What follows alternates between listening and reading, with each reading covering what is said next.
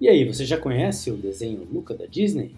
Sobre o monstro ou menino marinho que pastoreia peixinhos no fundo do mar como se fossem ovelhas? E ele vive uma vida tranquila até que a curiosidade arrebata seus sentimentos e o leva à superfície terrena. Sem spoilers ou revelações consequentes, esta é a história do desenho. A ideia inicial era ser lançado nos cinemas, porém, devido à pandemia, as aventuras fantásticas de Luca se transferiram ou nadaram para as TVs caseiras.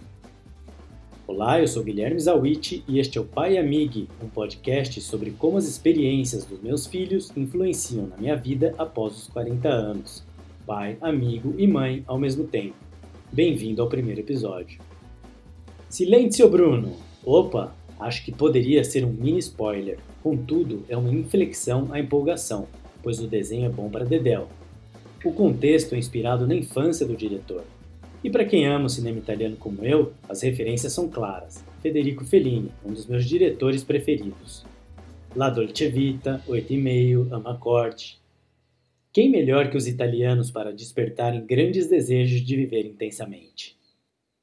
E este é o maior desejo de Luca: viver, entender, aprender, a paródia do grande desafio adolescente de ser aceito. Todos e tudo é estranho: as conquistas, relacionamentos, laços sociais e solidez das relações humanas até nos encontrarmos. Quem somos? Onde vamos? Quem são os verdadeiros monstros marinhos? Nós, eles, o sistema? Enfim, a animação nos hipnotizou no sofá por uma hora e meia eu, esposa e filhos. Olha, eu já sabia da existência do Disney Plus, não dava muita bola até que apareceu o documentário Get Back dos Beatles. Bom, assinei na hora, né? Mas sinceramente, dentro da minha limitada concepção de pai, o universo de programação infantil bastava. Claro que me enganei. Confesso que as concepções são limitadíssimas e eu estou aqui para aprender. Um pequeno parêntese sobre a Itália, eu tenho uma relação afetiva com o país pois eu ganhei uma bolsa durante a faculdade e trabalhei na Rádio do Vaticano, em Roma, a cidade eterna. Cheguei um dia antes da seleção italiana vencer a França pela Copa do Mundo, flutuei nas ondas de torcedores que insuflaram todas as esquinas para celebrar a vitória. Todos abraçados, juntos, cantando hino, e eu lá em cima no tridente do Netuno, na Fontana de Treve. Olha aí a vida jogando referências para o futuro. Mas voltando à animação, quando terminou, meu filho queria uma vespa, tomar sorvete e nadar. A caixa de perguntas escancarou a tampa. Papai, como fala vermelho em italiano? O que é piaggio? Como que se diz oi, tudo bem? O avião para a Itália é muito longe? E ali, no sofá mesmo, pelo celular, começamos a viajar pelo velho continente. Eu e minha mulher mostramos a clássica bota italiana no mapa, as ruínas romanas, Contamos que as cidades têm fontes e todos podem molhar a cabeça. Rolou até uma mini aula sobre arquitetura. Marcamos uma passagem fictícia de avião para a Itália e ele está mega empolgado. Passou a usar sunga e camiseta de praia na sala e dizer que era o personagem principal. Agora é Luca quem vai para a aula de natação e Luca quer pasta e gelato. Outra coisa que nos encantou também foi a trilha sonora, composta pelo americano chamado Dan Romer é hipnotizante. Com certeza você vai cantarolar com seus filhos no carro ou no chuveiro. E ainda tem Gianni Morandi, Rita Pavone, Mina e Maria Callas. Sim, Maria Callas cantando O mio bambino caro, uma área do Puccini. Se não chorou agora, vai chorar no final do filme. Engraçado que eu não sou lá o maior fã de super-heróis. Essa eterna luta entre o bem e o mal me deixa bem cansado.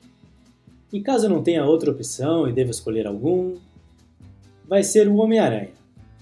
Só porque ele fotografa e solta teia e voa em cima dos prédios. Bom, a trilogia do Christopher Nolan é sensacional, mas eu vejo o diretor, as atuações e não o Batman. E eu comento isso porque lá no fundo meio que rola uma preocupação. O universo da Marvel me interessa tanto quanto uma sopa fria ou uma tigela de aveia com água e adoçante mas crianças com camisetas e mochilas de salvadores imaginários pipocam na minha frente todos os dias. No entanto, Luca tampouco deixa de fora alguns estereótipos tradicionais dos super-heróis. Não falta a imagem da criança incompreendida, o bullying, o medo, as perdas e desafios. mas eu acredito que dentro de um aspecto menos distante do que o meu. Luca precisa aprender a superar suas diferenças, tornar-se um habitué da superfície. E quem nunca teve que superar e aprender a conviver com as diferenças? Às vezes rola uma insegurança, sabe? Se eu não seria pai ou mãe o suficiente, deveria saber de tudo ou fingir saber sobre estes universos. Quantas vezes policiei meus pensamentos? Milhões. Mas aprender é parte do processo e claro que adoraria e exerceria um interesse pelos super-heróis. Às vezes projetamos inquietudes, porém, minha experiência é que cada dia é uma novidade. Poderia ser o Capitão América ou o Homem de Ferro, mas foi Luca, DNA, não tenho ideia. Uma nova porta se escancarou em nossa frente e nós nos divertimos muito. Tchau, arrivederci! Se você gostou deste podcast, assine a newsletter Pai Amigo no LinkedIn e no Substack para mais conteúdo e dicas. Ou entre em contato comigo para projeto ou apenas trocar ideias. É só buscar Guilherme Zawit nas redes sociais. Até mais!